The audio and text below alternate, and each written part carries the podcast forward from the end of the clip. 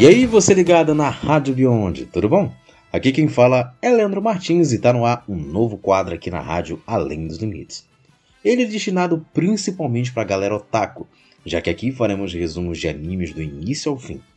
Ah, eu queria deixar claro desde já, né, que como falaremos de toda a obra, então é óbvio que haverão spoilers. E se você não, e se você quiser ouvir esse podcast, é por sua própria conta e risco. Como esse é um podcast dedicado ao público otaku, o seu nome é Anime RB. Mas vamos deixar isso de lado, né? Vamos deixar de enrolação e vamos começar. Os resumos funcionarão da seguinte forma: eles serão feitos por arcos barra sagas e sendo o mais fiel possível ao material base, que são os mangás e algumas citações do próprio criador. E é possível né, que usemos alguns fillers para alguns casos, mas isso vai de obra para obra. Dito isso, vamos falar do anime de hoje? Mas antes, em vinheta.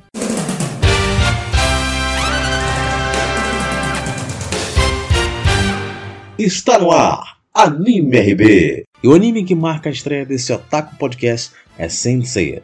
Mas acho que você conhece ele por aqui como Cavaleiros do Zodíaco. O mangá foi lançado pela revista semanal Shonen Jump e criado pelo mestre Masami Kurumada em dezembro de 1985. E sua animação foi desenvolvida um ano depois pela Toei Animation e distribuída por várias emissoras. Que aqui no Brasil, a mais conhecida foi a rede Manchete além dos dois estúdios de dublagem brasileiros que popularizaram esse anime por aqui, que foi o Gota Mágica e os estúdios Alamo. Cavaleiros do Zodíaco conta a história de cinco dos 100 órfãos de Mitsumasa Kido que acabam se tornando cavaleiros de bronze defensores da deusa Atena, os mesmos que têm socos que rasgam os céus e chutes que abrem fendas na terra. E entre os protagonistas temos Seiya, que foi mandado ao Santuário de Atenas na Grécia para se tornar o Cavaleiro de Bronze de Pégaso, e teve como mestra Marim de Águia, uma amazona de prata.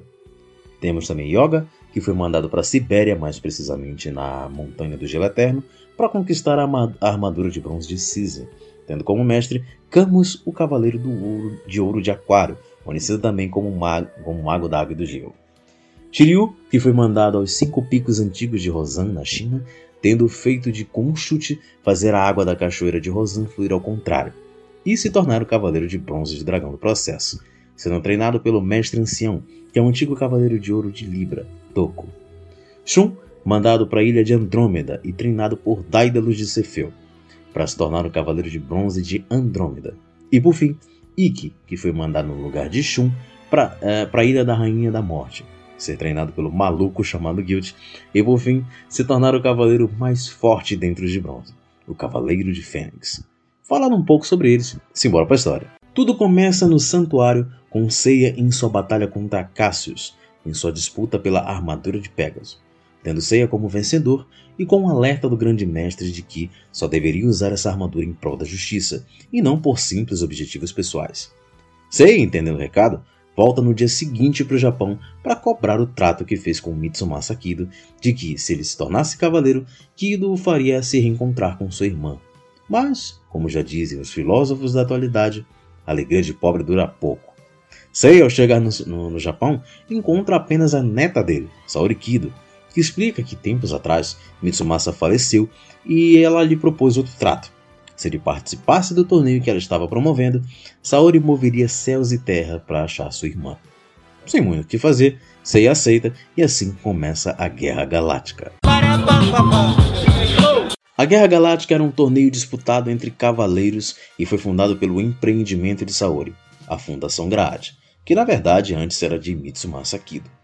Nesse torneio, os Cavaleiros de Bronze travam batalhas até a morte ou desistência de um deles, e o prêmio final era a armadura de ouro de Sagitário. E os cavaleiros que estavam nesse torneio eram Ban de Leão Menor, Nat de Lobo, It de Hidra, Gek de Urso, Jabu de Unicórnio, Shun de Andrômeda Shiryu de Dragão e Ceia de Pégaso. Opa, mas peraí, Leandro. E o Yoga e o Ikki? Calma lá que eu vou chegar lá, meu querido.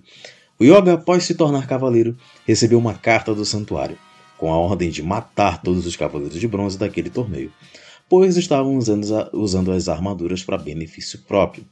Tanto é que na batalha contra It de Hydra, ele destroça a, sua, a armadura dele. E por falar nas batalhas, tivemos a lenda que eu citei, Seiya vs Geki, Shiryu vs Seiya Shun vs Jabu e a batalha que surpreendeu todo mundo, porque se tratou da invasão do, de Ikki de Fênix ao torneio no objetivo de roubar a armadura de ouro, dando uma sova no Cavaleiro de Lobo no processo.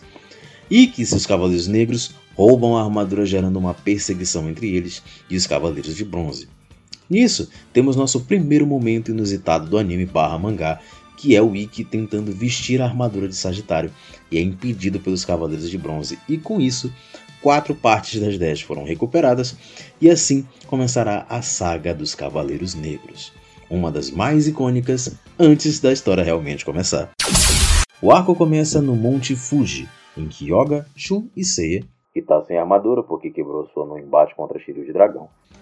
E nisso Yoga já mostra ser um aliado por ter salvado Shun do Cisne Negro, porque para quem não lembra, eu falei agora há pouco que Yoga, que Yoga foi mandado pelo santuário para matar os cavaleiros na Guerra Galáctica. E depois de se separarem, uma sombra que aparenta ser Shiryu aparece para Seiya e lhe entrega a armadura de Pegasus restaurada e a veste. Mas ele estranha por Shiryu não estar ali e percebe que quem está ali é uma criança com um aspecto diferente, sem sobrancelhas e uma marca estranha na testa. Esse é Kiki, discípulo de Moody Jamiel, um ferreiro de armaduras. Kiki explica o que aconteceu e que as armaduras estavam mortas, e para restaurá-las é necessário sangue de cavaleiro, mais ou menos um terço para cada, cada armadura.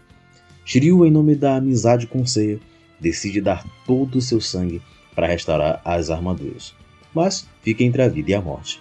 Seiya, ao ouvir isso, fica emocionado e decide honrar seu amigo, lutando com tudo que tem para recuperar a armadura de ouro. Então, os três se dividem, encontrando no caminho Pégaso Negro, Cisne Negro e Andrômeda Negro. Seiya e Yoga passaram com facilidade, mas Seiya foi pego pelo efeito colateral dos meteoros negros do Pégaso Negro, e Yoga achou, achou Ikki primeiro que todo mundo, mas não contava que seu golpe mais forte era o Turbilhão de Gelo, que havia sido memorizado pelo Cisne Negro e mandou para o Ikki. Shun, por outro lado, Teve dificuldades porque encontrou Seiya derrotado e com a pele escura graças aos golpes do oponente.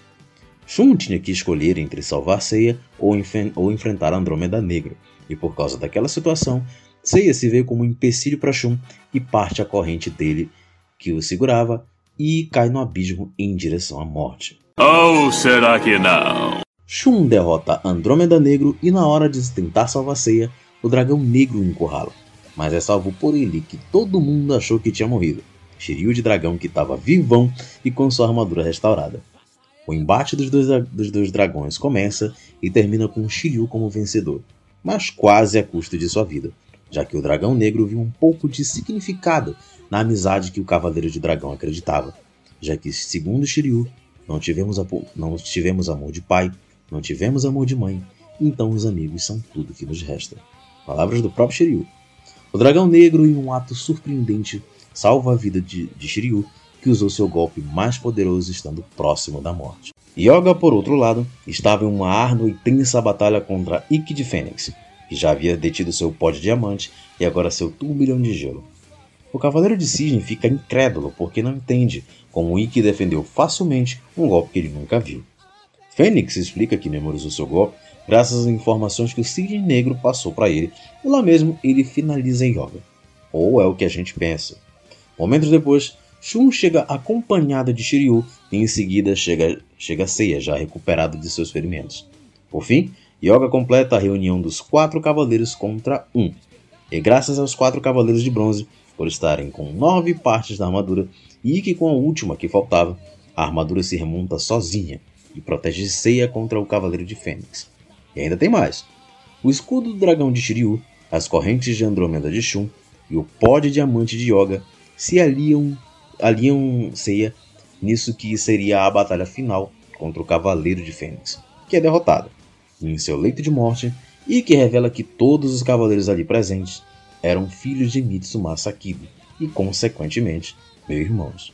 Assim que o Cavaleiro de Fênix é dado como morto, todo o Monte Fuji tem um tremor de terra os cavaleiros de prata enviados pelo santuário foram à caça de todos os quatro cavaleiros restantes. E dentre esses cavaleiros de prata estão Marim de Águia, a mestra de ceia, é, Asterion de Cães de Caça, Monze de Baleia, Babel de Centauro, Miste de Lagarto, Capela de Auriga, Dante de Cérbero e Algol de Perseu. Para escapar do Monte Fuji, Moody Jamiel os ajuda teleportando os quatro para uma praia próxima dali, mas com um plano em mente. Mu iria teleportar oito pessoas, mas usando a ilusão de que eram apenas quatro. Ah, mas Leandro, quem eram as outras quatro pessoas? Simples, eram os Cavaleiros Negros derrotados em batalha. E acabou de que os Cavaleiros de Prata mataram esses quatro, achando que eram os Bronze, os bronze Boys, né? os verdadeiros Cavaleiros de Bronze, quer dizer.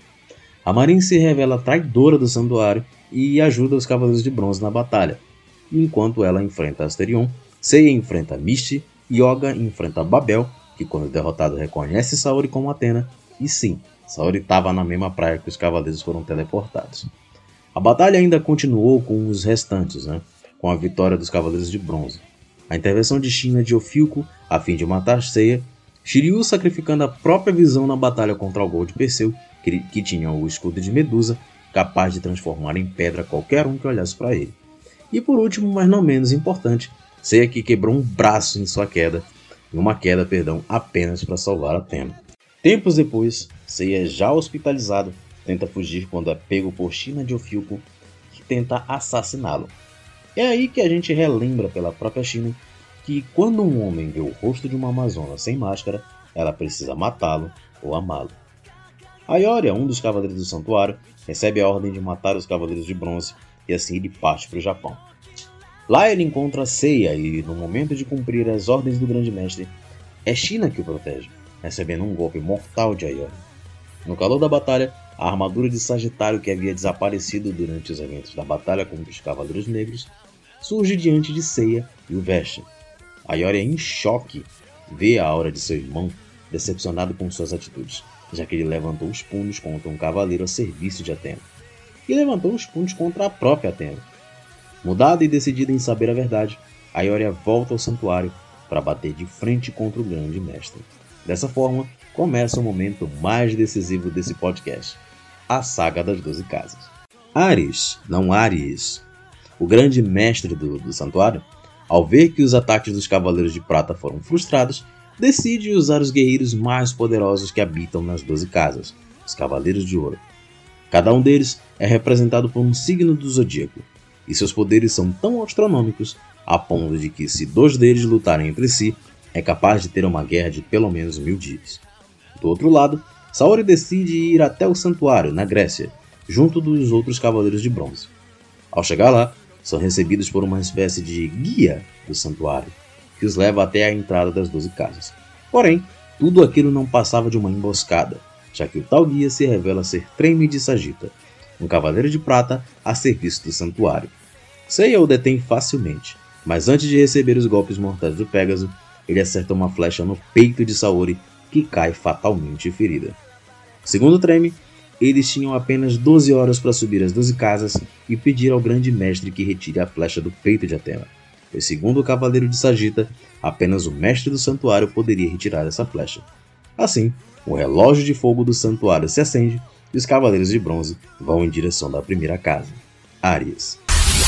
As batalhas nas 12 casas são tensas e um tanto quanto emocionantes porque a gente vê o desenvolvimento dos Cavaleiros de Bronze em busca de atingir o sétimo sentido. Alguns momentos são interessantes, como na Casa de Ares, em que descobrimos que Moody Jamiel na verdade é o Cavaleiro de Ouro que defende a primeira casa. E os deixa passar, né? Restaurando as armaduras de todo mundo. Oh, e também algumas dessas emocionantes batalhas são em Leão, já que a Iora descobriu a verdade sobre o Grande Mestre e acabou sendo controlado pelo Satã Imperial. Em Virgem, que conhecemos o homem mais próximo de Deus, Shaka. Em Libra, que Yoga acaba lutando contra Camus de Aquário, que descobrimos ser seu mestre. E o cavaleiro que defende a casa de Libra está nos, nos cinco picos de Rosan, que é o mestre ancião, o homem que tornou Shiryu um cavaleiro. Em Sagitário, que vimos a mensagem que Aiolos deixou, que diz que aqueles que aqui chegaram confiam a Atena seus cuidados, provando que ele protegia Atena até depois de sua morte. Em Aquário, que Yoga tem sua revanche contra seu mestre e acaba o derrotando, conquistando o domínio completo do Zero Absoluto. Dentre outras batalhas, mas dei ênfase né, nos confrontos mais importantes. O momento final chega quando Seiya ultrapassa a última escadaria para a sala do Grande Mestre, repleta de veneno das rosas de Afrodite. Seiya passa com dificuldade e com a ajuda de Marin de Águia, sua mestra, sua mestra, perdão.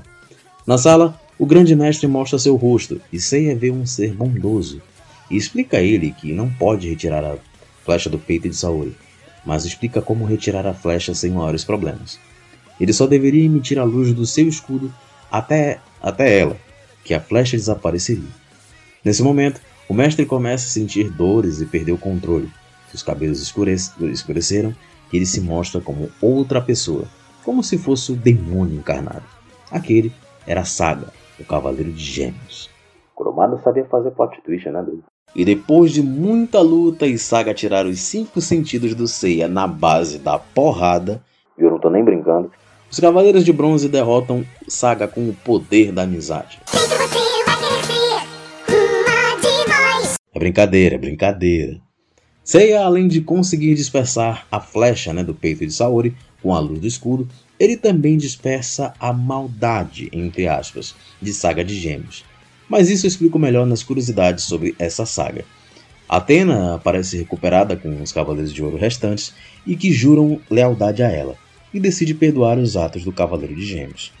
Ele, arrependido do que fez, tira a própria vida. Um fim trágico para um dos cavaleiros mais poderosos de sua geração. Então, vamos para algumas curiosidades sobre essa obra? Eu separei algumas principalmente sobre essa saga, como dados sobre personagens, diferenças entre o mangá e o anime e por aí vai. A primeira já é para calar os fanboys chatos que escalam força dos 12 Cavaleiros de Ouro. Segundo o próprio mestre Kurumada, não tem um Cavaleiro de Ouro mais forte. Cada Cavaleiro de Ouro tem o seu ponto forte, como Saga sendo o cavaleiro com maior capacidade destrutiva, Shaka com maior capacidade cósmica, Aiolo sendo um dos mais completos em todos os aspectos. Por isso que Shion, o antigo grande mestre, queria que Aioros fosse o grande mestre, não Saga, né? E também tinha um Doku com maior experiência em batalha e por aí vai. Só que fanboy é tão chato a ponto de que, na continuação, Next Dimension, Kurumada teve que desenvolver o 13º Cavaleiro de Ouro, que é o Odisseu de Serpentário, que podia derrubar um deus e foi banido por se voltar contra Atena. Aldebaran, o Cavaleiro de Ouro de Touro, na verdade é brasileiro. Sim, nós temos um BR entre os Cavaleiros Dourados. E segundo informações de um jogo de tabuleiro oficial de CDZ, o nosso querido Debas nasceu no estado do Pará, e nem eu. Em complemento à curiosidade anterior, dentre os doze Cavaleiros de Ouro, Aiória de Leão, Aioros de Sagitário, Saga de Gêmeos e Milo de Escorpião são do próprio santuário, ou seja, são gregos. Dogo de Libra, vulgo Mestre Ancião, é chinês. Máscara da Morte de Câncer é italiano. Shura de Capricórnio é espanhol. Chaca de Virgem é indiano. Camus de Aquário é francês. Afrodite de Peixes é sueco. E Mundo de Ares é de Jami, né, de Jamiel no Tibete, que ficaria entre a China e a Índia. E, daí, a partir daqui, né, para as outras curiosidades, são comparações entre o anime e o mangá. E a primeira é: as armaduras na obra original, né, no mangá, têm um conceito e arte totalmente diferente da adaptação animada. Isso porque no mangá, quanto menor a sua patente, menos proteção você tem. E por isso, as armaduras de bronze possuíam menos proteção e as de ouro, consequentemente, mais proteção. À medida que os, que os Bronze Boys né, evoluem no anime, e, e, isso vocês vão saber no próximo episódio desse podcast, sabe-se lá quando vai sair, né? Que as suas armaduras irão evoluir, mas claro, com é, sendo restauradas com sangue, já que após as 12 casas, as armaduras de cada cavaleiro viram basicamente pó, com exceção da de Fênix, né? Que tem a capacidade de se regenerar. Mas aí a Toei vai lá e ferra tudo no anime, né? Top. Bom, Outras curiosidades do anime em comparação do, do anime e do mangá. Uh, o mestre de Shun no mangá é Daedalus de Cefeu, como eu citei uh, no início do, do podcast. Mas o anime é Albion da mesma constelação. No anime, a saga dos Cavaleiros Negros se passa numa montanha chamada Pedra do Leão, que se encontra no Vale da Morte.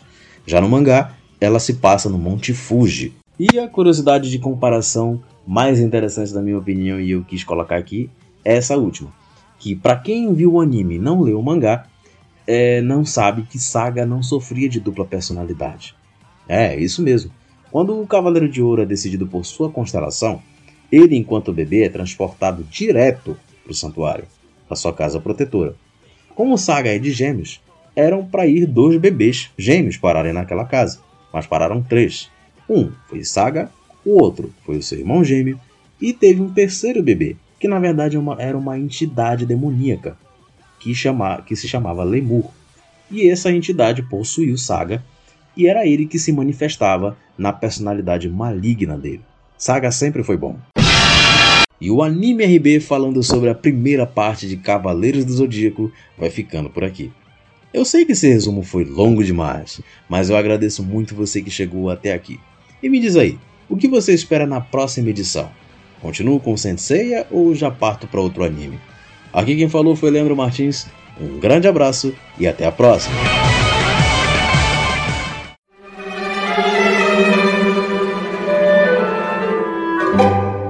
E ficamos por aqui com o Anime RB.